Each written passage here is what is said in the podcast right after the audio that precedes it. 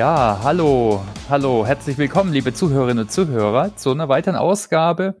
Heute ein Thema, was ein bisschen näher an der SAP ist. HR in der Cloud mit SAP Success Factors. Aber ich denke, es ist auch interessant für alle, die sich irgendwie mit Cloud-Software beschäftigen. Wir reden über Erfahrungen, Fails, aber auch zur Weiterbildung, ne, wie man sich up-to-date hält. Und ich freue mich extrem, heute einen alten Bekannten, nicht alt, aber wir kennen uns schon lange, äh, hier zu treffen. Ja. Hallo Peter, hallo. Hi, Toll, Thomas. dass du dir Zeit nimmst. Hi. Ja, ja. Nein, also mache ich gerne. Muss ich auch sagen, ist mein erster Podcast. Also ich hatte schon die Chance, Interviews im Radio zu geben, aber Podcast ist für mich eine neue Welt. Okay. Ja, super. Vielleicht kannst du einfach mal ein bisschen was zu dir erzählen. Wie war deine Reise bis jetzt, Peter? Wer bist du? Was machst du? Du hast ganz viele Positionen hinter dir. Das ist, denke ich, ganz spannend. Ne? Hast du ganz ja. unterschiedliche Blickwinkel. Ich glaube, das ist auch jetzt ein, heutzutage schon ein typisches Profil geworden. Ne? Mhm. Der ständige Wandel, der uns begleitet, aber auch halt die Weiterentwicklungschancen, die man heutzutage hat. Ja? Und auch die Berufsbilder, die sich aufgrund unserer Änderungen ja ständig neu ergeben oder ganz neue Möglichkeiten geben. Ja? Von dem iPad-Layout hat man ja vor paar Jahren auch nicht sprechen können. Mhm. Also das, es bleibt spannend. Also bei mir ging die Reise los als Volkswirtschaftler. Ich wollte immer international international arbeiten. Deshalb habe ich mir damals auch diesen Studiengang in Tübingen ausgesucht mit Schwerpunkt China. Da war China noch nicht so richtig offen, wo ich angefangen habe. Das ging gerade los. Ähm, und bin dann eigentlich von dort aus gestartet und jetzt bin ich eigentlich mittlerweile ein SAP HR Cloud Transformationsexperte. Aber eigentlich muss ich sagen, ist heutzutage das Wort Experte ein, das falsche Wort, weil in der Cloud leben wir eigentlich in einer kontinuierlichen Beta-Version. Das heißt, Experte, so wie früher, wird man wahrscheinlich nicht mehr. Man weiß halt ein bisschen mehr vielleicht als manch andere, weil man schon länger auf der Reise ist. Aber dadurch, dass sich's ändert, muss man ständig eigentlich an seinem Expertentum arbeiten. Und ich glaube, das ist ja auch heute unser Inhalt. Ne? Mm. Ja, was ich interessant fand, wahrscheinlich wie nicht jeder als SAP-Berater oder Experte, warst du auch mal Personalleiter. Ne? Ich glaube, da haben wir uns auch kennengelernt. Es war auf einem Richtig, Kongress, ja. äh, haben wir gemeinsam vorgetragen. Ja, ja, das, das ging dann eigentlich los bei mir. Ich, ich, ich war damals in einem in Hongkong Praktikum, ja, bei einem chinesischen Unternehmen. Das war natürlich für mich super spannend. Mhm. Ähm, und da bin ich eigentlich mit diesem Thema kontinuierlichen Weiterentwicklung und Lernen konfrontiert geworden. Ich kam frisch von der Uni und wenn man dann so ins Berufsleben kam und dann erlebt, was es so auch bei alltäglichen Produkten wie Scheren, was es da für Weiterentwicklungen gibt und man muss das alles verstehen und dann auch ähm, erklären können, äh, damals ist mir klar geworden, dass das eigentlich mit der Globalisierung und dieser ständigen Innovation ein, ein Riesenthema für uns werden wird. Mhm. diese klassische Art und Weise, wie wir lernen, äh, wird es wahrscheinlich nicht mehr lösen können. Und ich bin dann zurückgekommen und, und hatte auch das Glück, dann eigentlich während meinem Studium äh, im, im Fraunhofer Institut in Stuttgart für Arbeitswirtschaft und Organisation arbeiten zu dürfen, gerade in dem Bereich. Da ging es ja los. Wie kann ich äh, eben lernen am Arbeitsplatz durch durch Technologie, durch Digitalisierung eigentlich effektiver machen. Das war mein Weg. Und mit diesem Schritt, ja, ist es eigentlich bei mir dann äh, immer zwischen IT und HR bin ich dann immer hin und her gewechselt. Also ich bin über den Weg ähm, in die IT gekommen bei, bei Nestle, habe die dort bei dieser riesen damals äh, SAP-Transformation begleitet, weil sie hatten ja unglaublichen äh, Weiter Bildungsbedarf und der musste möglichst schnell stattfinden. Und da war das über das Klassenzimmer, über das klassische Train-the-Trainer-Einsatz nicht mehr möglich. Also das wäre zeitlich nicht gegangen und es wäre auch viel zu teuer gekommen. Mhm. Und damals haben wir uns sehr früh auf diese Ausbildung über E-Learning gesetzt und das war mein Weg. Und dann kam ich halt von dort irgendwann mal rüber in die HR, weil das ja auch ein HR-Thema ist, die Weiterentwicklung. Und dann äh, über diesen Weg bin ich eigentlich mehr und weniger in die Richtung HR Business Partner eigentlich gewandert. Mhm. Und irgendwann mal dann wieder jetzt zurück und, und seit neuestem befinde ich mich wieder auf der Seite von IT und begleite jetzt den Umstieg in die Success Factors, SAP Success Factors Cloud. Ne? Cloud war vielleicht schon mal ein gutes Stichwort. Äh, das ist ja für viele im Privatleben nichts Neues, ne? Bei, mhm. bei Firmensoftware, da ist es schon für viele noch eine Reise. Da sind noch nicht alle aus ganz unterschiedlichen Gründen. Also können wir da mal drauf gucken. Ne? Du hast da jetzt auch verschiedene Blickwinkel aus so HRler-Sicht, aber vielleicht auch aus ITler-Sicht. Warum macht es in deiner Meinung nach überhaupt Sinn, jetzt äh, Prozesse, Aufgaben in die Cloud zu bringen? Ist ja was anderes jetzt, wie wenn ich jetzt Facebook oder Google nutzt, äh, so typische Cloud, äh, oder Amazon? Also für mich ging es damals, und das ist mir äh, mit meiner Age-Arbeit aufgefallen, es ging ja sehr darum, äh, möglichst die Mitarbeiter und Führungskräfte in die verschiedenen HR-Prozesse einbinden zu können. Und, und ich weiß halt damals, wo ich da in HR auf der Seite gearbeitet habe, da hatten wir eigentlich nur Tools, die waren für den Power-User optimiert. Mhm das hat dann dazu geführt, dass für gerade vor allem im Bereich der Talentprozesse, ja, äh, dass es noch vieles manuell gemacht werden musste, auf Papier zum Teil. Und oder es ging halt über E-Mails und damit man dann halt auch schauen konnte, wo steht man gerade, dann hat man noch nebenbei sehr viele so Tracking-Files anlegen müssen. Die meistens hat man halt Excel verwendet, aber es gibt ja auch andere Tools. Und das fand man sehr mühsam. Also es war nicht für alle HR-Prozesse optimal. Und mit der Cloud habe ich halt jetzt die Möglichkeit, dass alle mit der gleichen Oberfläche arbeiten, jederzeit äh, quasi beteiligt werden können an den Daten und Prozessen und man kann natürlich auch sehr schnell eine Cloud mal ändern, wenn man merkt, oh, das ist nicht verständlich oder die, diese Be Begrifflichkeiten passen nicht. Ich denke jetzt auch, wir hatten jetzt letzter Zeit das Thema genderneutral. Ja, mhm. also man kann solche Anpassungen recht schnell äh, durchführen im Vergleich zu früher. Da musste man ja die Rollouts planen, musste bei jedem Computer wieder neu installieren. Und das hat sich natürlich schon wesentlich verbessert. Diese Möglichkeit des schnellen Agierens, des Einbindens, des Verbesserns, das gefällt mir natürlich aus meiner Sicht hervorragend. Und deshalb habe ich auch diese, diese Richtung bewusst dann von mir verfolgt. Ja, skalierbar ist ja so eins der Buzzwords, ne? Das ist viel skalierbarer. Natürlich, wenn das so vor allem Multi-Tenancy genau. fähig ist, was man so expertenmäßig sagt. Aber ich finde auch den Punkt gut, ne? Früher war Software oft von Physiker für Physiker, sag ich mal, zum Spaß. Mhm. Und jetzt äh, eigentlich für jedermann, also auch für den Manager, für jeden Mitarbeiter, gerade auch im HR, ne? Über Reporting und was auch immer. Okay, wir haben auch äh, im Titel habe ich gesagt, würde ich auch mal gerne drauf gucken, ne? was sind denn so Fails oder Fallstricke? Du hast jetzt schon einige Projekte durchgemacht, du warst mhm. auch eine Zeit lang HR-IT-Berater bei einem Partner von uns. Wo siehst du denn da Fallstricke oder mögliche Fails? Vielleicht welche, die du gesehen hast? Ja, also der, ich sage immer, dass das Hauptproblem ist immer in der, in der Grundeinstellung mhm. zu suchen. Also mir ist ja bewusst, also Menschen, die in, die in HR arbeiten, arbeiten eigentlich in HR, weil sie mit Menschen arbeiten wollen. Deshalb sind sie da hingegangen. Ne?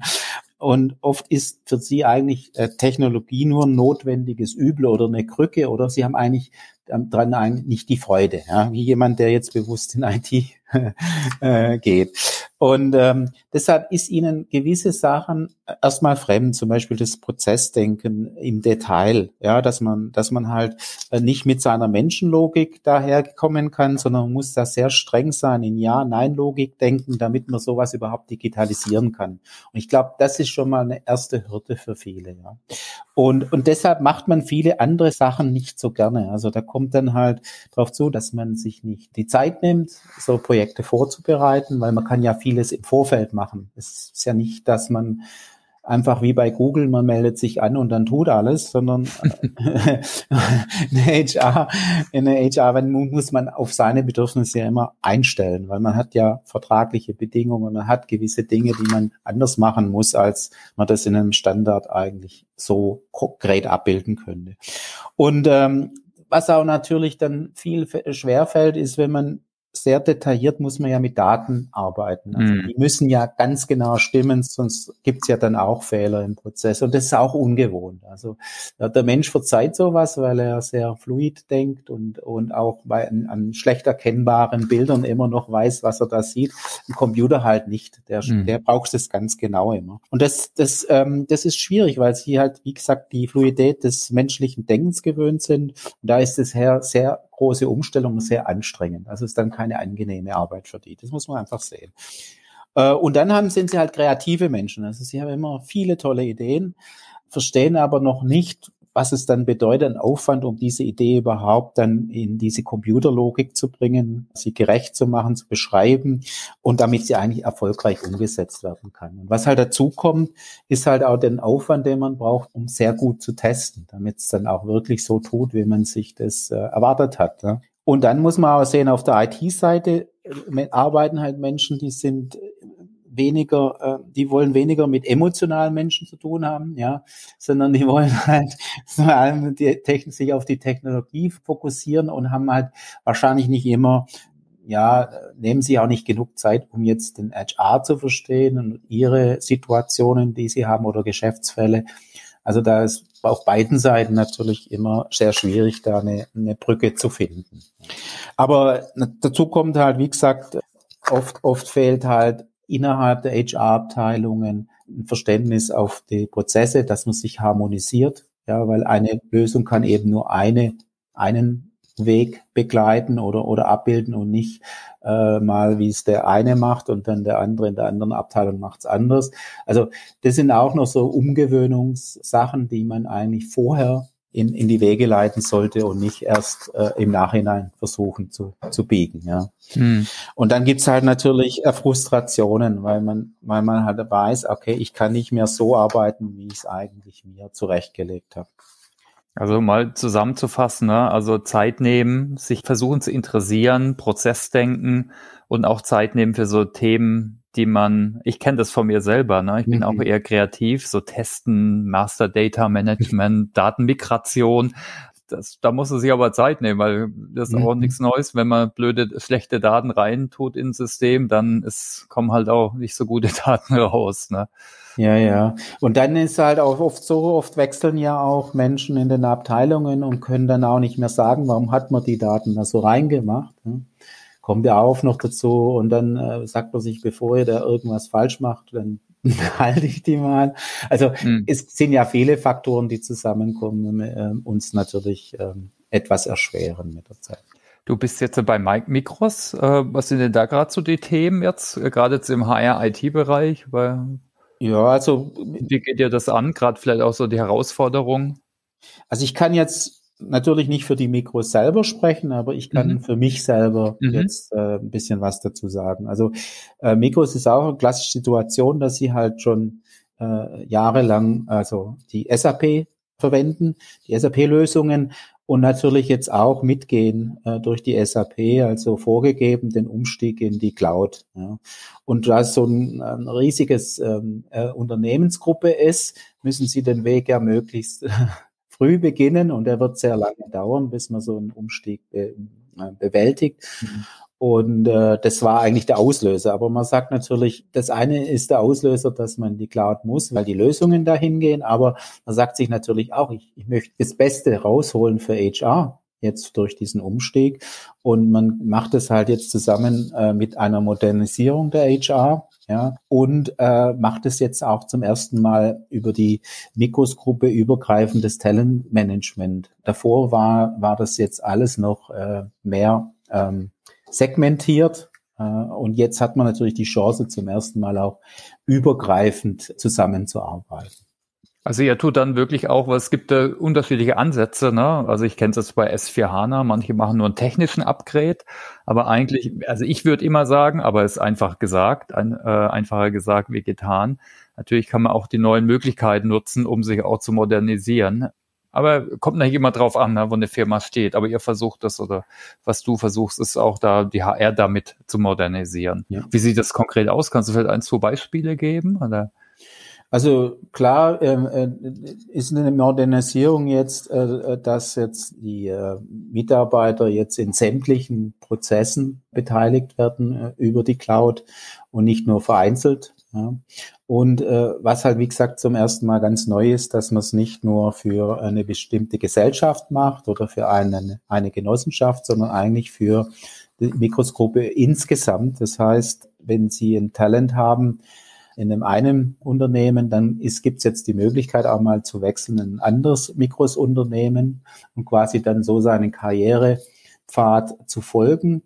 Und, äh, und dann später halt dann viel, viel besser ähm, auch in übergreifenden Rollen dann für die Mikroscope tätig zu werden. Wir denken da an unseren Microsoft äh, Mikros Genossenschaft und ähm, äh, da gibt es ja viele so übergreifende Rollen, die ja mit den verschiedenen Unternehmen der Mikroskope äh, an gemeinsamen Projekten arbeiten.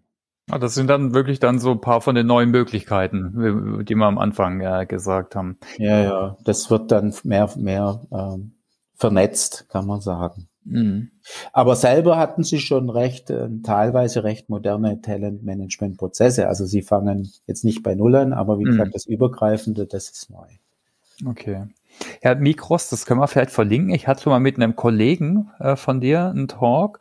Übrigens, da haben wir auch ein bisschen über die Mikros geredet, weil ich finde das auch organisationsmäßig ganz spannend. Ne? Eine Genossenschaft mit einer eigenen Schule, auch mit, einer, mit den Clubschulen, was sehr, wo sehr viel investiert wird, auch mit so einem eher öffentlichen Bildungsauftrag, würde ich fast mal sagen. Also finde ich auch eine tolle Sache. Ich finde eh so Genossenschaften und die Ökosysteme, die sich da außenrum entwickeln, mhm. finde ich auch einen schönen alternativen Weg zur klassischen Privatwirtschaft oder staatlichen Betrieben. Ah, ja, spannend. Verlinken wir vielleicht in den Show Notes. Ja, vielleicht kannst du ein bisschen was teilen, wie ihr vorgeht. Es gibt äh, es gibt ja so die klassischen Methoden, die die SAP mitbringt. So SAP Activate ist da so ein typischer phasenweiser Ansatz. Mhm. Ich weiß, ich habe auch schon gelesen, dass die Mikros inzwischen auch einiges an so agilen Ansätzen nutzt. Vielleicht kannst du da mal ein paar Worte sagen. Ne? Was sind so Methodiken, Tool, Tools, die vielleicht du auch selber hilfreich findest? Ja, also ich finde prinzipiell SAP Activate eine tolle Methodik, weil man mhm. da auch sieht, was man da alles auf dem Weg äh, braucht und tun sollte. Aber wir selber wenden es jetzt nicht konkret an. Okay. Ähm, die HR-Transformation selber verfolgt noch so einen klassischen Wasserfall-Projektansatz. Äh, aber jetzt im Group IT, wir sind auf Safe Agile gewechselt. Ja, seit neuestem äh, arbeiten wir unter diesem Konzept und ähm, ich muss sagen, es hat sich unglaublich schnell sehr viel verbessert. Mhm. Ja, also ähm, eine ganz tolle Sache. Nur was ich bin, ich bin halt kein Mensch, der sich so dogmatisch eine Methodik hält oder denkt, mhm. die Methodik selber ist es, sondern für mich denke ich, es geht immer um die, die Prinzipien, die diese Methodik verfolgt. Mhm. Und äh, es ist wichtig, auf die Prinzipien zu schauen. Also für mich ist zum Beispiel, hat es schon immer funktioniert besser, dass es äh, iterative Vorgehen mit schnellen Feedback-Schleifen. Also das hat sich schon immer bewährt im, im Vergleich zu diesem klassischen langatmigen Ausplanen, Abstimmen, ja, aller Fälle, aller Stakeholder und, äh, und es passiert und passiert nichts, ja. Und wenn man dann zu Ende ist, erwartet man dann ein Ergebnis in kürzester Zeit. hat aber jahrelang gebraucht, um sich zu finden, also im Worst Case. Da hat sich die Welt gedreht nochmal. ja, Zeit, ja. Ne? Und die Ausgangssituation und die Analyse ist gar nicht mehr aktuell. Das ja. ja. also und das ist lähmt ja auch die Organisation. Mhm. Und wenn man halt iterativ vorgeht, das wissen wir alle, dann hat man eine Hypothese und sieht sehr schnell, äh, funktioniert die oder funktioniert die nicht. Ja? Also man lernt dann viel schneller dazu und, und kann sich so ganz schnell anpassen und hat dann auch ganz schnell kleine Erfolge. Ja? Und, äh, und das ist klar, Safe äh, arbeitet damit, hat natürlich ein Framework dazu, das, man hat dann Sprints und so weiter. Ähm, aber es ist nichts anderes mehr, oder weniger, man, man hat das, darunter. Ja? Und, ähm, und ich sehe es halt, es, es funktioniert immer und immer wieder. Und wichtig ist halt, was halt auch oft erlebe, man macht sich dann ewig Gedanken, auch bei solchen Methodiken, wer jetzt welche Rolle bekommt. Ja. Äh, das ist viel entscheidender oft als einfach mal das Tun. Und ich denke immer, man soll die Menschen erstmal eher schauen, äh, mit welchem Tool wollen sie denn arbeiten. Man muss ihnen da nicht zu viel vorgeben, weil das lähmt meiner Meinung nach, sondern eher schauen, wenn ich jetzt schon mit jemandem zusammenarbeite und äh, entscheiden, dass ich für den was mache und er dann ähm, quasi mir hilft, dass ich ihm die richtige Lösung liefern kann, ist mir halt wichtig, dass er eigentlich schaut, dass er mit den Tool arbeitet, mit denen er klarkommt. Und ich habe da jetzt wieder einen konkreten Fall erlebt. Also im Safe Agile arbeitet man halt gern mit Jira, das hat sicher viele Vorteile, aber äh, mit HR hatte ich jetzt ein Projekt und ein Tool, was wir gerade mit Ihnen äh, schon im Betrieb haben. Das ist äh, SF Compensation. Ja. Ähm, und da haben wir die Erfahrung gemacht, dass Sie mit dem Jira nicht klar kamen. Mhm. Und dann habe ich gesagt, ja gut, dann macht doch einen Vorschlag, was für euch funktioniert. Und die sind halt gewöhnt, in Compensations noch sehr viel jetzt mit Excel zu arbeiten. Also haben sie quasi dieses Jira-Board mehr oder weniger ein Excel draus gemacht und jetzt ist halt in dem Excel gibt's halt auch die Bereiche, das sind halt jetzt die Spalten.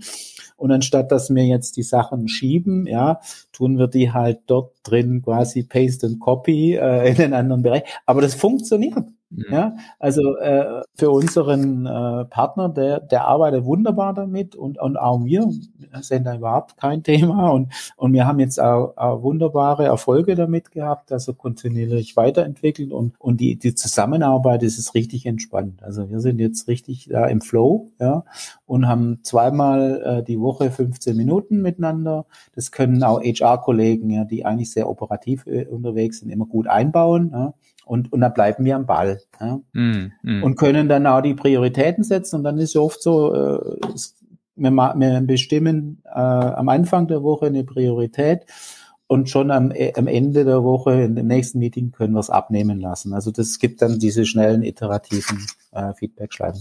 Fast, fantastisch, ich bin total begeistert. Mm. Ja, finde ich ein super Punkt. Also gerade das Thema Prinzipien und jetzt nicht auf das neueste Tool, die neueste Methode. Also das hatten wir auch schon mal im Podcast mit dem Change-Experten, da ging es um Change Management. Mhm. Der hat gesagt, weil alles Neue ist halt nochmal zusätzlicher Stress für das System. Und dann wieder was Neues und Leute, Menschen müssen sich neu orientieren. Und ich weiß, Jira ist relativ komplex. Das sieht zwar manchmal vielleicht einfach aus, aber es muss er auch wieder lernen. Mhm. Äh, und ja, finde ich, finde ich schönes Beispiel. Also nicht zu viel vorgeben und ja, ja. ja. Mir, mir hilft halt Jira jetzt gerade sehr viel, weil mhm.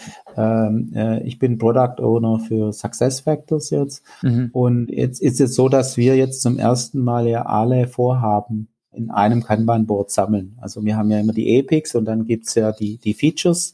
Und für mich finde ich es ganz toll im Jira, wenn, auch wenn es sind ja 300 Features mittlerweile, ist mir egal.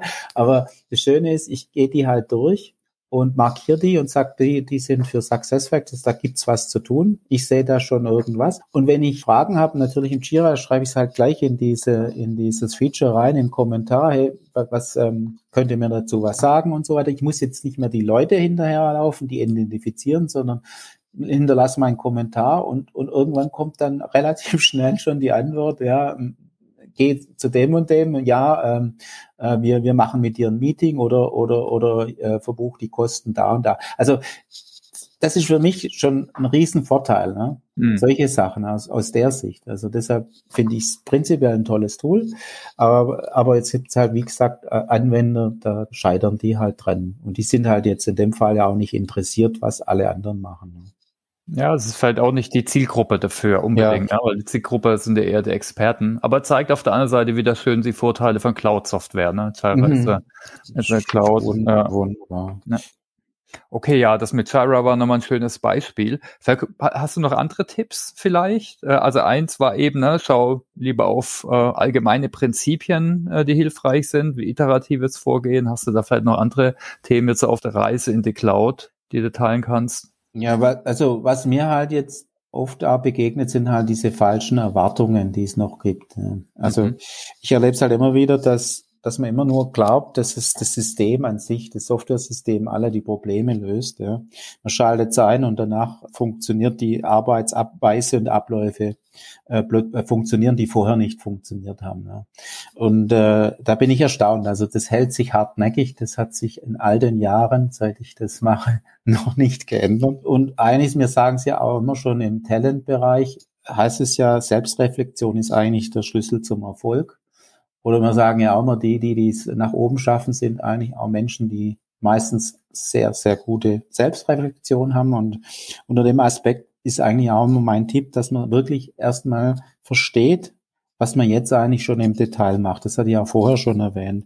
Mhm. Also es geht darum, einfach zu verstehen und schon in diesem Verstehen alleine hat man so viel Optimierungspotenzial. Also man muss da nicht warten, bis man seine Lösung hat und sagt, jetzt sind wir besser, sondern oft, wenn man dann anfängt, sich mal im Detail mal auseinanderzusetzen und sich zu unterhalten, wie machst du das? Da hatte ich schon oft Fälle, da findet man schon so viel Optimierung, dass man da eigentlich schon das meiste rausholen kann, bevor eigentlich man anfängt, die Technologie ähm, zu wählen oder dann die Anforderungen zu bestimmen. Weil man kann ja die Technologie, wenn man weiß, was man braucht, kann man die ja oft schon sehr gut auf sich einstellen. Ist ja nicht so, dass man die komplett starr übernehmen muss. Ne? Mhm. Und, äh, und, und je besser man das beschreiben kann, desto schneller und einfacher wird es ja auf die Gegenseite zu verstehen, wie er das einstellen muss. Also man hat ja ein Win-Win für beide Seiten. Ne?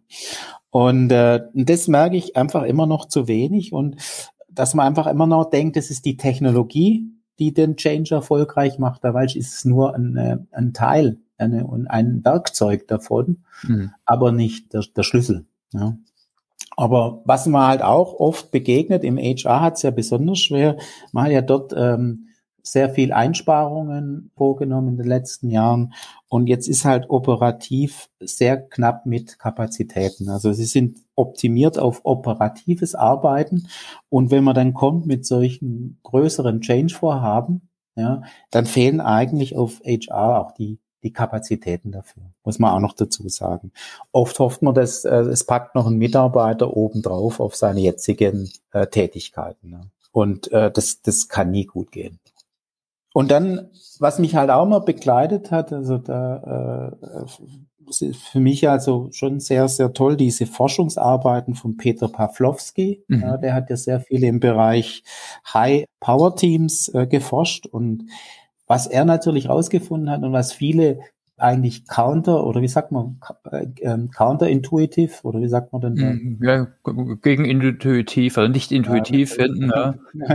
Schwierig manchmal die deutschen Wörter zu finden. Ne? er sagt halt, äh, die High-Power-Teams haben alle redundante Wissen. Also es ist schon so, dass man äh, ein bisschen von dem Arbeit des anderen etwas wissen sollte. Also ich merke das schon, wenn ich ein, ein Gegenüber habe, ein HR, der auch ein bisschen technisches Interesse und Wissen über das System hat, und umgekehrt, wenn, wenn ich in IT natürlich schon auf HR-Seite gearbeitet und, und etwas von, auch von seinen Arbeitsabläufen und, und seiner Arbeit verstehe, hilft es natürlich ungemein in Zusammenarbeit. Ja, und dieser Aufwand ist nicht Verschwendung, sondern eher hilft dazu, dass man, dass man eigentlich noch schneller wird. Okay. Und auch prinzipiell, also prinzipiell habe ich es jetzt immer wieder erlebt, wenn man, wenn es einem gelingt, eine gute Systematik dann zu entwickeln in der Zusammenarbeit, dann wird man zum Teil um Faktor fünf bis sechs schneller und besser. Ne? Also es wird immer unterschätzt, dieses System, systematisches ähm, Vorgehen zu entwickeln. Also jetzt, äh, weil intuitiv wäre ja, oder wird auch gerade viel propagiert, dass Teams sehr divers sein sollten und sich ergänzen. Ne? Also ist aber natürlich dann schon wieder intuitiv zu sagen, ja, bisschen Überlappung, Redundanz der Profile macht schon Sinn, sonst verstehen die sich ja vielleicht gar nicht und haben gar nicht so einen gemeinsamen Nenner. Richtig, man darf nicht zu, hm. sich zu arg trennen voneinander, weil dann hat man eben dieses, was man dann auch in der in Technologie hat, eben Integrations-, die Schnittstellenthematik. Hm, okay, ja. und ich, ich weiß ja, wenn man ein fremdes Land reist, wäre es ja schon gut, wenn man die Sprache des fremden Landes spricht. Also Bisschen wenigstens. Ja, ja, äh, äh, wenn man es ja, übertrieben mal darstellen möchte. Okay, ja, das ist, das sind ja schon gute Punkte und ich würde gerne auch noch eine andere Kategorie Fragen jetzt äh, hingehen und zwar jetzt so aufs Thema Weiterbildung und äh, Veränderungsmanagement. Das geht eigentlich schon voll in die Richtung. Ne? Äh, äh, also Peter Pawlowski packen wir vielleicht auch nochmal in die Shownote, kann ich nochmal gucken, ob ich da was finde.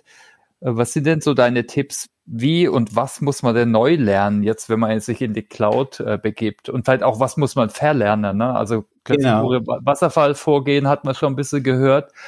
Ist vielleicht was? Äh, Gibt es noch andere Punkte, die du da machen könntest? Ja, also du hast ja jetzt einen ganz wichtigen Punkt genannt. Also eigentlich fokussiert man sich ja immer, was muss ich lernen? Aber oft mhm. begegnen mir jetzt Situationen, dass es eher oft besser ist, etwas zu verlernen, weil man hat dann oft ein falsches Bild. Also jemand, äh, der in IT äh, oder in HR lange mit dem SAP HCM-System gearbeitet hat, äh, der hat natürlich ein anderes Bild, wie so ein System funktionieren sollte und hat dann die gleiche Erwartung, dass jetzt SuccessFactors das auch so macht, weil da auch SAP draufsteht jetzt. Mhm. Und, und äh, die, die Schwierigkeit ist, dass man mit diesem Bild natürlich äh, falsch äh, Dinge sieht und auch einschätzt oder auch Entscheidungen dann falsch treffen könnte, beziehungsweise auch ähm, Enttäuschungen erlebt, muss man auch sagen. Ne? Und deshalb ist es eigentlich wichtig, äh, eher in dem Fall das Anlernen. Und auch, ich merke das auch in anderen Bereichen. Also für HR ist ja auch so, dass sie sehr viel jetzt mit diesem Excel gearbeitet haben, nicht nur mit SAP und sie aber trotzdem immer dann äh, mit diesem Bild arbeiten, wenn es darum geht, auch dass, wenn zwei Systeme miteinander verknüpft werden müssen, dass sie eigentlich mit diesem Bild da dran gehen und denken, das ist eine ganz einfache Geschichte. Da das eine System hat da zehn, äh, zehn Felder, das, äh, das andere System, äh, an die muss ich die zehn Felder übertragen. Das ist doch ganz einfach, geht doch ganz schnell. Ja, und, und sie verstehen nicht, dass eigentlich gerade in so Integrationen äh, eigentlich die meiste Arbeit steckt, bis das überhaupt so funktioniert, wie sie es dann für ihren Arbeitsablauf brauchen. Das sind eben Sachen, wo wir sagen, eher Unlearn wäre da wichtiger, natürlich auch das Lernen dieser neuen, äh, Lernen der neuen Applikation, aber immer mit dem Gesichtspunkt, dass man merkt, hey, ich muss gewisse Sachen loslassen, gewisse Bilder kann ich so nicht mitnehmen und so gewisse Erwartungen kann ich auch nicht so an, an das neue System stellen. Hast du da ein, zwei Beispiele, was man auf jeden Fall verlernen sollte? Also eins ist so Datenintegration, so Data Upload oder sowas, oder wäre das ein Punkt oder? Ja, was vor allem also mir auffällt, ist halt, äh, man ist gewöhnt, das Org-Management im SAP hm. ähm, zu machen. Und das ist ja ganz toll gemacht dort, und sehr, sehr viele Sachen möglich oder auch Sachen, die man eigentlich nicht tun sollte, aber tun kann, ja, und es wird einem verziehen. Und diese Freiheiten hat man halt mit Success Factors nicht mehr. Und vor allem, wenn man dann halt ein Zusammenspiel hat zwischen zwei Systemen, muss man natürlich schauen, dass man gewisse Dinge im SAP dann schon ändert, damit es auch ähm, die Integration sauber funktioniert für alle Fälle. Und man muss natürlich aufhören, Dinge zu löschen. Also sobald man löscht, ist es äh, nicht mehr möglich, diesen Datensatz. aber es sind eben so Kleinigkeiten, aber die können sehr viel ähm, äh, Frust und Arbeiten auslösen oder auch Tickets oder so weiter. Es, es braucht halt schon dieses Umgewöhnen. Also das muss man früh angehen. Ja, und äh, natürlich, was, was, wie gesagt, was dann halt auch oft kommt, äh, dass man vielleicht auch zu sehr Google genützt hat und vielleicht mit einem falschen Bild an, und dann an alle Cloud-Projekte rangehen, Produkte. Mhm. Äh, da, das muss man aufpassen und vor allem, also was halt viele unterschätzen, ist der Aufwand auf Seiten von IT. Man hat halt das Gefühl, weil es sich so leicht benutzen lässt, äh, lässt sich das auch ganz schnell äh, ändern, ja. Aber, aber dem ist ja nicht immer so. Also das sind, das sind so, so Sachen, die mir immer wieder auffallen. Okay. Also wir hatten auch schon oft über Change Management gesprochen. Wir hatten jetzt schon ein bisschen geredet. Also Erwartungsmanagement ist vielleicht ein Thema, hast du gesagt. Äh, mhm. äh, auch so Team-Setup. Äh, hast du da vielleicht noch andere Tipps? Also weil es ist ein Riesen-Change, ne? wenn man jetzt sagt, wir haben so bestehende SAP HCM on-premise und wir gehen jetzt in die Cloud mit allen Vorteilen, aber es gibt halt auch ein paar Herausforderungen. Ne? Also weil es einfach anders funktioniert mhm. äh, und man vielleicht anders vorgeht. Hast du da Erfahrungspunkte, so ein paar, die du teilen könntest? Ja, also ich habe ja ähm, ein paar tolle Projekte erlebt und auch gesehen, wie es die gemacht haben. Wichtig ist natürlich das Zusammenspiel in so einem, in so einem, äh, wenn man es erfolgreich machen will, zwischen HR und IT. Ja. Mhm. Ähm, jetzt habe ich ja auch erlebt, ich war ja auf HR-Seite, man wird sehr schnell frustriert mit IT, weil man ja nicht die gleiche Priorität hat wie jetzt ein, eine andere Software, die businesskritisch ist, weil man da dran hängt, die ganze Verkauf. Mhm. Ne? Ähm, und jetzt hat man natürlich mit der Cloud, erhofft man sich eigentlich unabhängiger zu werden und denkt, ja, ich brauche jetzt meine IT nicht mehr, ich kriege das jetzt alles von meinem externen Provider. Wäre schön, ja, habe ich mir damals auch gedacht, wäre toll. Ähm, nein, also es, es braucht eine, wirklich eine sehr gute Abstimmung zwischen beiden und, und jeder sollte halt das tun, wo er am besten ist. Ja, jetzt eine HR erlebe ich öfters, ähm, die jetzt äh, dann plötzlich auch sagt, ich mache jetzt auch meine IT selber. Die wird sich natürlich schwerer tun, weil sie diese diese ganze IT-Erfahrung äh, ja nicht hat. Ja, und äh, deshalb denke ich wahrscheinlich immer, äh, es kommt immer dann zu einem gesunden Verhältnis, wo sich äh, wahrscheinlich HR dann in den guten Fällen, wo es erlebt hat, hat sich sehr stark aufs Fachliche konzentriert, ja, hat möglichst auch viel verstanden von der Applikation, auch viel mitgemacht in der Applikation, aber das äh, letztendlich das äh, technische Umsetzung hat man sehr gut abgestimmt mit IT und hat sie vor allem in, im IT-Bereich machen lassen. Das ist sehr mhm. wichtig, ja. Ähm, dass man dann auch weiß, in welchem Zustand sich das System befindet, weil es oft hängen ja zig weitere Systeme dran. Und da, äh, wie gesagt, braucht es eine sehr enge und sehr klare Zusammenarbeit, wer was macht. Weil sonst oft ist natürlich so, man ist ja dann versucht sehr schnell Änderungen zu machen und macht die für sich. Sieht natürlich nicht, dass das, wie gesagt, auch vernetzt ist, solche, hm. solche Cloud-Lösungen und kann dann sehr schnell dazu führen, dass jemand anderes dann seinen Prozess nicht mehr durchführen kann, weil er nicht mehr funktioniert. Und das wird dann vergessen. Ja. Sollten alle immer miteinander sprechen, sage ich. Ja. Ja klar, wenn das verbunden ist und vor allem ich nicht einen Haufen einzelne äh, verteilte Systeme habe, dann ist es einfach anders. Ne? Ja, klar. Ja. Hast du sonst noch Tipps äh, für Praktiker vielleicht? Oder war es so? Waren jetzt schon einige? Also was mir halt auch noch äh, aufgefallen ist, was sehr gut funktioniert hat, wir hatten es ja schon mit dem iterativen Vorgehen. Also mhm. ist schon gut, wenn man die Reise in kleine Schritte aufteilt. Mhm. Also ich hatte ähm, äh, Projekte erlebt, da, da kam dann ein vierstündiges Workshop und in dem vierstündigen Workshop wurden ein zig Dinge äh, gesagt, die man dann tun soll bei, bei so einem Rollout. Und ähm, äh, muss ehrlich sagen, das war sehr ermüdend und, und man hat dann monatelang nichts gehört und oft mhm. blieb es dann auch äh, irgendwann mal stecken. Ja. Äh, was besser funktioniert hat, sind solche Sachen in kleine Schritte aufzuteilen. Das kann verschiedenen Bereichen sein. Es kann zum Beispiel sein, wenn, beim Datenmigration ist es so ein Fall. Man kann ja Daten nur in einer bestimmten Reihenfolge migrieren nach Success Factors. Und da bietet sich zum Beispiel an, dass man sagt, okay, wir fokussieren uns jetzt erstmal auf äh, ein bestimmtes Datenobjekte zuerst und machen die in der ersten Woche. Und dann muss man nur erklären, was diese Datenobjekte brauchen, wie die aussehen äh, und so weiter. Und das hilft natürlich jetzt schon, weil sie haben kriegen in sehr kurzer Zeit ein ganz kleines ähm, Wissensnugget, sag ich. Mit dem sind sie dann auch handlungsfähig und können dann quasi dann damit ähm, schauen, wie sie die Daten dann bekommen äh, und in der in der richtigen Qualität und haben dann schon am Ende der Woche dann ein Feedback dazu, ist es passt es kommt hat es funktioniert. Mhm. solche Sachen habe ich gesehen, ist für alle Beteiligten einfacher, als wie wenn man ihnen erklärt, ihr müsst jetzt all diese Daten in der Reihenfolge liefern und in zwei Monaten melden wir uns wieder.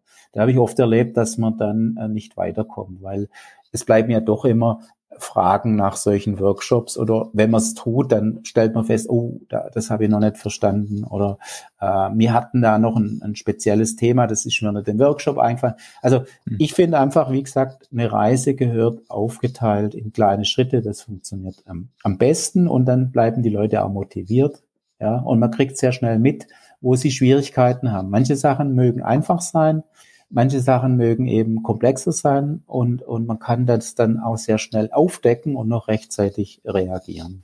Mhm. Okay, ja, super. Also das sieht man ja nicht nur bei den ganzen agilen Ansätzen, sondern wir hatten es auch im Podcast schon ein paar mhm. Mal, ne? also unter dem Stichwort äh, Atomic Habits, auch bei Verhaltensänderungen. Genau. Ne? Auch da ist es ja genauso. Ein, so eine Riesenänderung ist schwieriger, wie regelmäßig in kleinen Schritten an, an was zu arbeiten. Ja, cool. Und das Schöne ist ja, weil für sie ist es ja so neu, sie haben ja auch Angst davor, muss man sagen. Mhm. Das weiß man ja.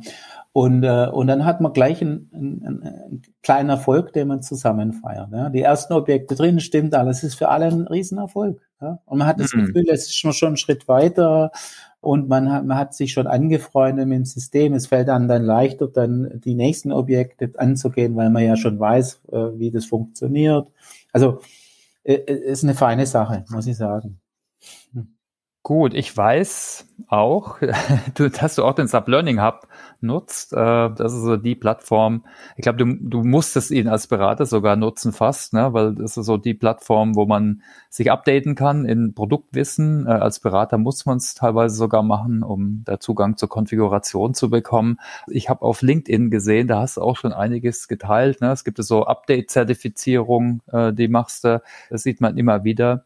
Hast du da vielleicht noch mal ein paar Punkte, wie du selbst praktisch vorgegangen bist, dich abzudaten, äh, dich weiterzuentwickeln. Es waren auch viele neue Themen, denke ich an, vor allem wenn du von, von so einer HR-Ecke eher kamst. Ja, erstens mal gab es mir das die Chance. Also damals hat ja Gott sei Dank SAP das geöffnet. Man musste nicht mehr bei einer Partnerunternehmen sein, um da Zugriff zu kriegen. Das fand ich erstmal eine super Sache. Zweitens ähm, ist es natürlich viel einfacher in den Alltag zu integrieren, wenn man jederzeit kann man ja da draufgehen und weiterlernen. Und für mich ist es natürlich eine super Sache mit der Zertifizierung. Weil es, es zeigt ja auch, dass man das Grundwissen sich angeeignet hat und das ist ja schon entscheidend. Also man merkt es ja auch in der Qualität der Beratung, ob jemand zertifiziert ist oder nicht.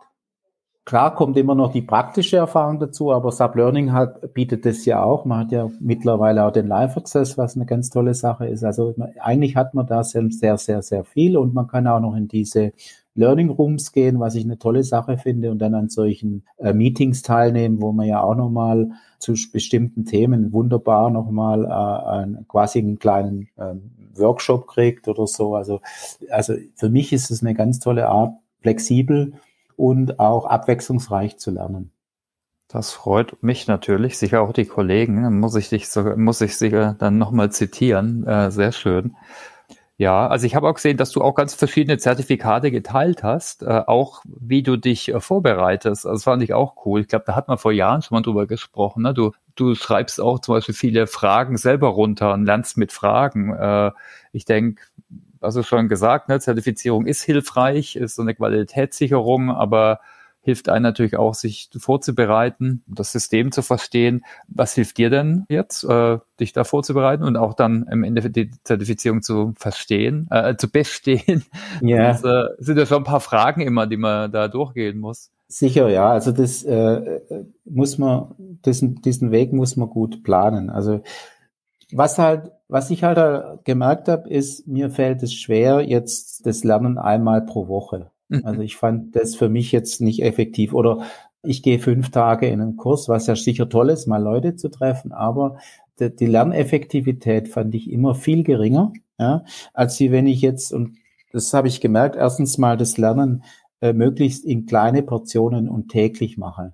Also das eine, was ich mache, wenn ich, wenn ich so eine Zertifizierung angehe, dann schaue ich, dass ich in meiner Arbeit wirklich täglich und sei es nur fünf Minuten da reingehe und was mache. Und ich habe festgestellt, diese fünf Minuten sind so viel mehr effektiv als zwei bis drei Stunden. Das heißt, wenn ich in zwei Wochen mal zwei oder drei Stunden Zeit finde, lerne ich eigentlich das Gleiche, wie wenn ich jeden Tag zehnmal fünf Minuten reingegangen bin. Glaubt es nicht, aber es ist tatsächlich ein Unterschied, äh, weil irgendwann in so einer, in so einer längeren Lernsession ist wenigstens bei mir so, ist meine Aufnahme irgendwann mal geringer. Ermüdet das Gehirn und kann ich. Und wenn man sich täglich mit dem beschäftigt, wird mir immer wieder erinnert, was habe ich denn vorher gemacht, gestern und jetzt wieder Neues dazu. Äh, scheint irgendwie einfacher zu sein, dann das Wissen so nach und nach zusammenzusammeln. Was, was lernst du dann konkret oder mit welchen äh, Inhalten? Also was, was ich halt verwenden kann, ist natürlich mit der Zertifizierung das, was im Learning Hub angeboten wird. Da gibt's ja dann diese Learning Journeys mhm. und eins davon ist zum Beispiel, dass man halt E-Learning machen kann. Und äh, das nehme ich dann halt mir vor und parzelliere mir das und mache das in diesen kleinen Schritten durch. Aber was halt wichtig ist, ist, und unser Gehirn muss halt aktiviert werden. Also es allein zu lesen oder irgendwas passiv zu, zu konsumieren, wie zum Beispiel äh, jetzt auch unseren Podcast oder, oder ein Video, das langt halt nicht, wenn man es hm. wenn man es wieder wiedergeben will. Also deshalb habe ich angefangen zu sagen, mindestens Lernfragen formulieren. Und das Schöne dran, ich mache mir die Lernfragen und teile die dann auch mit anderen. Also ich kann damit auch gewissermaßen nicht nur was für mich tun, dass ich besser lerne, sondern eigentlich hilft mir das auch im, äh, mit, mit meiner Community, mit meinem Netzwerk. Also ich kann ihnen was zurückgeben. Wo teilst du die, wenn ich fragen darf? Auf LinkedIn oder so? Oder? Zum zum Teil auf, auf, auf LinkedIn oder mal habe ich es in Blog getan oder, oder wenn mich jemand fragt, dann schicke ich ihm das Dokument. Hm. Also, ja. Okay. Aber das hat mir schon sehr viele nette Kontakte gebracht und auch einen gewissen, gewissen Ruf.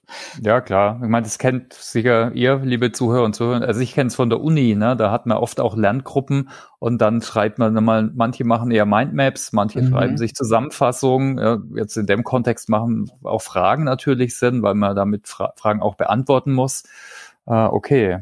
Also was, was mich super beeindruckt hat, wir hatten, jetzt ist glaube schon sechs, sieben Jahre noch länger her, wir hatten mal irgendwo einen Workshop zusammen, wo du einen Vortrag gemacht hast und da hast du über Hacking Learning geredet und das Beeindruckende war da, dass du ziemlich schnell Chinesisch gelernt hast.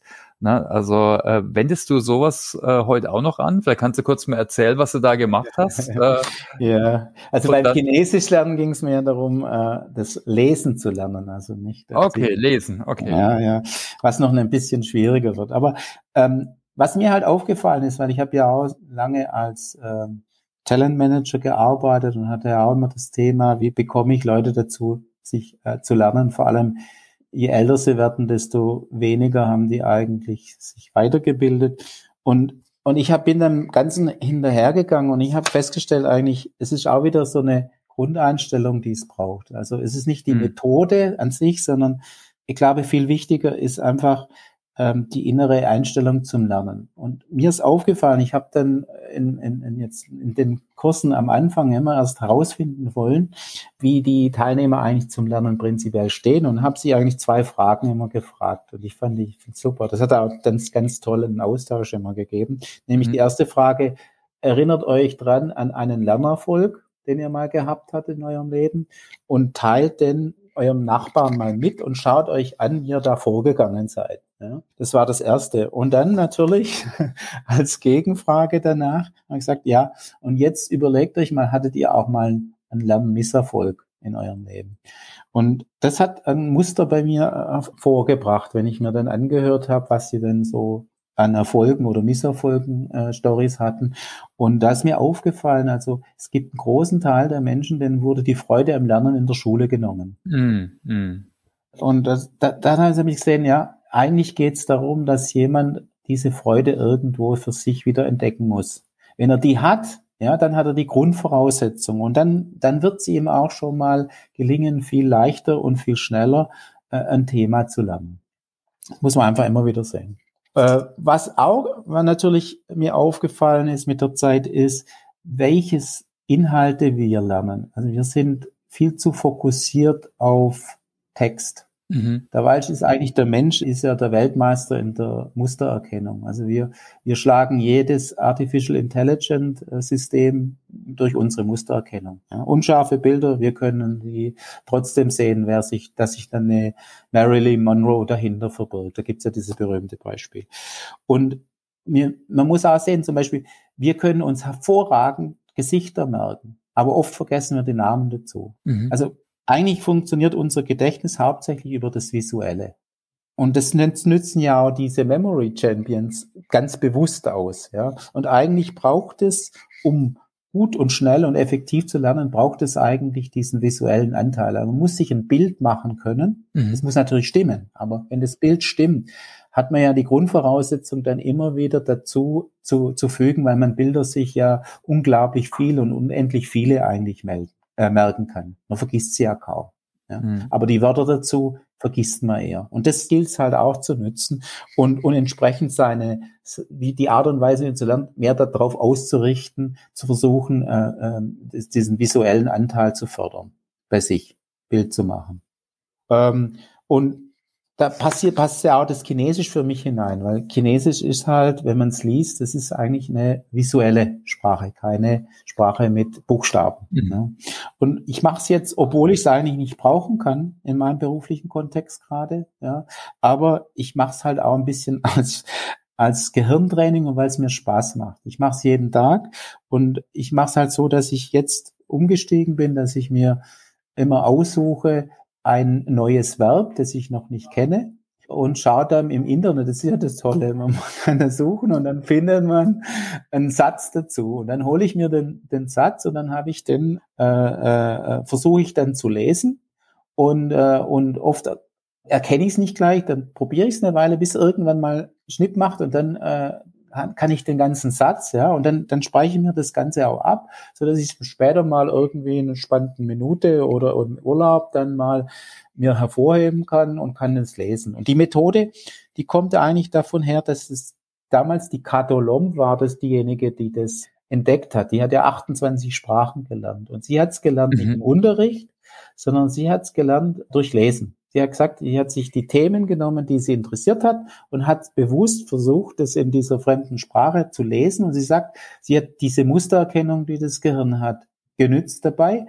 Oft war es so beim ersten Mal lesen, versteht man es noch nicht ganz. Aber erstaunlicherweise, wenn man mal sie die Geduld aufbringt mehrmals so einen Text zu lesen, irgendwann versteht man immer mehr und mehr.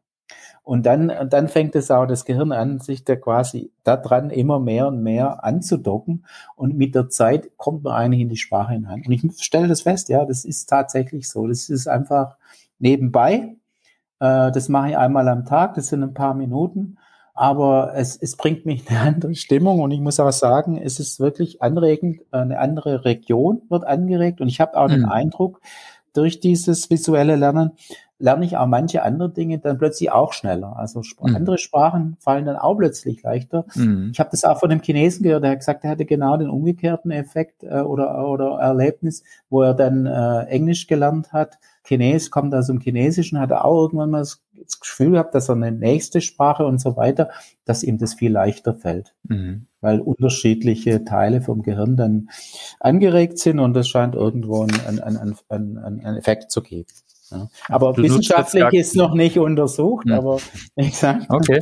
das, das wäre sicher mal. Ja, ich finde es super spannend, weil, ne, weil, was du gesagt hast, eine Mustererkennung ist echt, wo wir gut sind äh, und äh, virtuelles Lernen.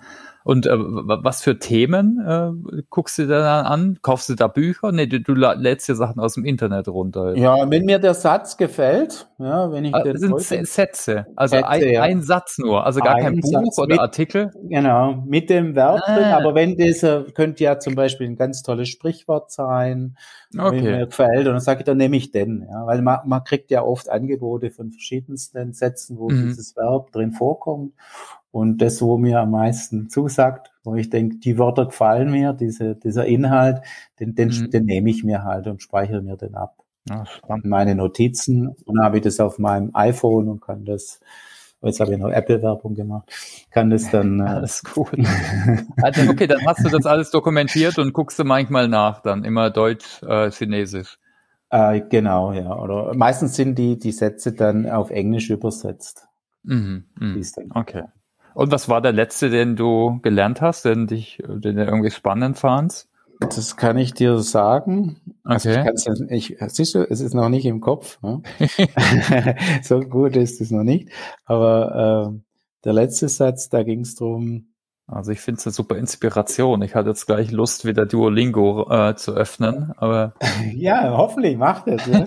ähm, äh, das, äh, die Leute sollten die, äh, die entsprechenden Regulationen lesen, bevor sie äh, die natürlichen Ressourcen aus, ähm, was sagt man, exploit, äh, ausbeuten. ausbeuten. Okay. cool, ja. Das ähm, sieht, sieht man meine Grundeinstellung zur Natur. Ja, ja cool, du, äh, super, super spannend. Ja, äh, fand ich nochmal sehr inspirierend. Also können wir alle Zuhörenden nur auffordern. Ne? Guckt euch auch andere Sachen an. Ich finde, Sprache ist eh was, wo man nochmal sein Gehirn weiter trainiert, ne? wenn man eine weitere Sprache lernt. Aber das war nochmal ein toller Ansatz. Da gucken wir eh nochmal äh, auf dich. Äh, ist es auch dein Glaubenssatz, dein Narrativ, Freude am Lernen? Ich habe Freude am Lernen. Also ich frage immer, was ist so dein Narrativ für Lernen und Transformation? Ja, ich sage ja immer, Lernen lohnt sich, weil irgendwann im, im Leben äh, scheint es irgendwann doch gebraucht zu werden. Man glaubt es nicht. Also ich denke immer an die, an die Rede vom, vom Apple-Gründer, mhm. ähm, den Steve Jobs, der hat ja auch gesagt, er hat äh, einfach studiert, was ihm Spaß gemacht hat, unter anderem die Schrift hat ihn ja so fasziniert. Und er sagt, erst später konnte er das anwenden beim, beim Design von der Oberfläche vom Apple. Und er hat gesagt, erst im Nachhinein verbindet man eigentlich diese Sachen man weiß es nicht vorher, für was man es braucht. Und deshalb denke ich, Lernen lohnt sich immer. Man kann nur nicht sagen, wann man es brauchen wird. Das Zweite, was ich natürlich immer sage zu Transformationen, es war, ist ja doch so, man hat den Eindruck, dass es eigentlich zu einem Verlust führt, weil man in der Transformation will man was verschlanken, abbauen, verändern. Meine Erfahrung ist eher, dass es immer zu einer Bereicherung geführt hat. Also die mhm. erstaunlicherweise, je mehr man versucht zu optimieren, desto mehr neue Arbeit entsteht. Ja, es ist dann halt eine andere Arbeit, aber ich habe gesehen, es gibt dann wieder ganz neue Aufgaben, die man vorher hätte gar nie gesehen, wenn man nicht diese Optimierung gemacht hätte. Und, und ich habe es auch selber an mir ausprobiert. Ich habe immer wieder versucht, etwas so einzustellen, dass es mich eigentlich gar nicht mehr braucht mhm. in dem Prozess. Erstaunlicherweise hat es immer, war das dann der Gegenteil der Fall. Ich, ich habe dann immer noch mehr Arbeit bekommen als vorher. Also die, ich habe gemerkt, die Angst eigentlich ist falsch. Ja. Und die Transformation ist eigentlich das, das was nachhaltig ist, nicht das Stehenbleiben. Mhm. Die, die stehen geblieben sind, die sind runtergefallen. Aber mhm. die, die immer in der Transformation dabei sind, ja, die bleiben eigentlich immer dabei. Genau, gibt ja immer was Neues, ne? Also die Welt dreht sich immer weiter. Und Digitalisierung hört sich, hört eh nicht auf, ne? Das ja. ist auch ein, äh, ja. Was, was ist denn so auf deiner To-Learn-Liste dieses Jahr? Also für mich halt ganz wichtig ist, ich möchte mich halt in diesem, in diesem SAP Cloud-Thema natürlich weiterentwickeln. Ich finde es halt spannend, die End-to-End-Prozesse. Ne? Mhm. Und, und äh, es, es ist ja nicht das einzelne Modul, sondern man braucht ja das Zusammenspiel von vielen Modulen, um so einen End-to-End-Prozess wirklich äh, schön abbilden zu können. Ja. Und deshalb mein Fokus ist ja vielmehr jetzt auf Manage Workforce und Attract und Acquire, so wie diese End-to-End-Prozesse gerade bei SAP heißen. Mhm. Und da möchte ich natürlich als Consultant immer mehr und mehr äh, reinkommen, weil ich bin begeistert von dieser Solution Development und aber auch von der Solution Architektur. Die ist ja eine Cloud, muss man mit Anführungsstrichen sehen. Das ist ja nicht mehr der klassische Architekt wie im On-Prem, mhm. aber äh, dass man eben so eine End-to-End-Lösung äh, dann versteht. Und da ist mir halt auch wichtig, diese Integration zwischen diesen verschiedenen Lösungen. Also das, das finde ich spannend, die dann so hinzubekommen, dass das auch nahtlos äh, funktioniert. Mhm. Und da möchte ich natürlich immer dranbleiben und weiterentwickeln. Und dazu muss ich natürlich immer mehr und mehr ähm, Teile von diesem End-to-End-Prozess erkennen lernen.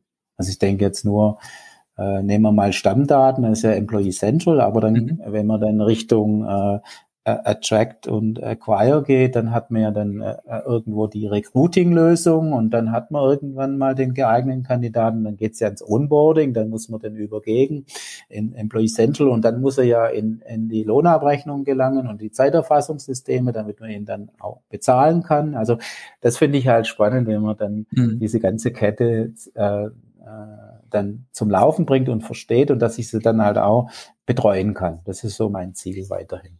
Okay, spannend. Ja, da tut sich ja einiges, ne? Jetzt auch nebendran mit Business Technology Plattformen und Erweiterungen und so. Ja, ja ich meine, ich schaue mir jetzt auch Workzone an, weil ja oft mhm. ist ja so, eine Führungskraft hat ja nicht nur HR-Prozesse, sondern hat ja auch andere Bereiche, ne, wo, er, wo er tätig ist und auch die Mitarbeiter. Und es ist natürlich spannend, wenn man das Ganze mal auch äh, äh zusammenbringt, so dass man dann effizienter mitarbeiten kann. Also dass man alles mhm. unter, unter einem Haube hat. Ne? Also ja, super spannend. Okay, und vielleicht noch ganz am Schluss, also wir hatten jetzt schon ein paar Punkte, ne? Learning Hub äh, haben wir gesagt, aber hast du noch andere Tipps für Lektüre, für up-to-date bleiben, gerade jetzt um SAP, Cloud oder auch andere Themen? Ja, also ich habe mir zum Beispiel äh, äh, so eine Twitter-Liste gemacht ah, mit okay. SAP Success Factors für mich funktioniert das halt toll, weil so eine Twitter-Liste mhm. enthält halt nur Tweets, wenn man sich die gut aussucht, natürlich die Accounts, ähm, nur Tweets, die, die, die dann aktuell zu dem Thema informieren. Also ich kriege dann eigentlich immer alles mit. Mhm. Ja, äh, sehe dann, na, da gibt's einen neuen Post auf SAP, da gibt's einen neuen Artikel und so weiter. Oder das wird gerade heiß diskutiert, das Thema. Äh, und ist sehr schnell. Also mhm. die Tweets sind ja nicht lange, aber sehr prägnant und das, das fasziniert mich. Äh, da, da da kriege ich immer ein Gespür, wo es gerade hingeht. Äh, was ich natürlich ganz toll finde jetzt für Anwender, äh, ich habe das mir jetzt dieses Jahr angeschaut, es gibt ja diese SFX Administration Masterclasses. Mhm. Und die sind ja dann kostenlos für Anwender und ich kann die nur empfehlen. Also alle, die mit SF arbeiten in einem Unternehmen, ja, auf jeden Fall so eine Masterclass mal machen und wenn es geht auch noch die Zertifizierung, ist eine tolle mhm. Sache. Ja? Mhm. Also ich meine, als ähm, Solution Consultant muss ich natürlich schauen, dass ich auch die Implementierungshandbücher studiere, beziehungsweise auch die geeigneten Kurse dazu mache auf SAP Learning Plattform. Aber ich denke, ein guter Einstieg für die meisten, die im Unternehmen damit arbeiten, wäre eigentlich diese SFX Administration Masterclasses. Dann klar, also wenn es Thema geht Education, dann würde ich sagen, unbedingt deinen Podcast hören. Also das, das mache ich dann auch immer. Ich hatte jetzt auch wegen SAP-Zertifizierungen zum Beispiel den Podcast mhm. gehört. Ja. Mhm. Also es gibt ja sicher Themen dabei, die mit denen sehr, sehr viel anfangen kann. Sehr viel gute Tipps dabei sind und so, die man vielleicht auch nicht so äh, in anderen ähm, Ressourcen so, so findet. Und dann gibt's ja noch in meinem Bereich, also speziell für Core HR, da gibt's ja diesen SAP HCM Insights Podcast, den finde ich auch super spannend. Mhm. Den höre ich mir natürlich auch mal an, aber da ist es ganz konkretes Thema, also ähm, Personaladministration und, und äh, mhm. Lohnabrechnung, ja. Mit Success mal verlegen. ja, aber trotzdem. Und, mhm. äh, und natürlich, was ich auch immer wieder toll finde, sind halt die ganzen Dokumente auf HelpSub.com. Ja, da, da gehe ich gern hin. Oder dann auch auf dem Learning Hub. Diese E-Books hole ich mir. Also auch Learning Hub schaue ich mal durch. Ja, wenn, wenn ich ein bestimmtes Thema äh, habe, super Quelle. Und natürlich last but not least für die Leute, die gerne Sprachen lernen oder ihr Sprachenlernen ändern wollen, da empfehle ich nach wie vor von der Kato Lomb, How I Learn Languages. Und das gibt's als PDF kostenlos sogar. Also wunderschön geschrieben. Das liest sich wie, wie eine, eine schöne Geschichte. Also man, man bleibt dabei, so schön ist es geschrieben und man entwickelt auch oder die Liebe zur Sprache. Also sie, sie bringt es so gut rüber, dass man dann wie dir geht, ja, jetzt gehe ich gleich in mein Duolingo oder wie die ganzen Tools heißen, weil man so begeistert ist, wenn, wie sie das äh, erzählt, wie sie die, die Sprachen da gelernt hat. Ja, toll.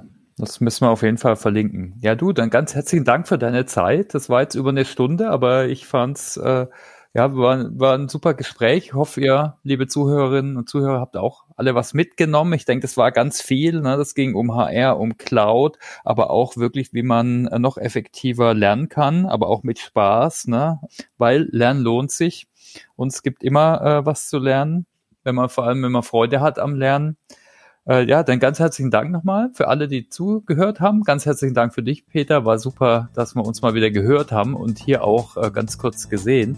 Dann wünsche ich euch allen ja erfolgreiches Lernen, äh, eine schöne Woche weiterhin und bis zum nächsten Mal. Ciao. Ciao, danke Thomas. Mach's gut.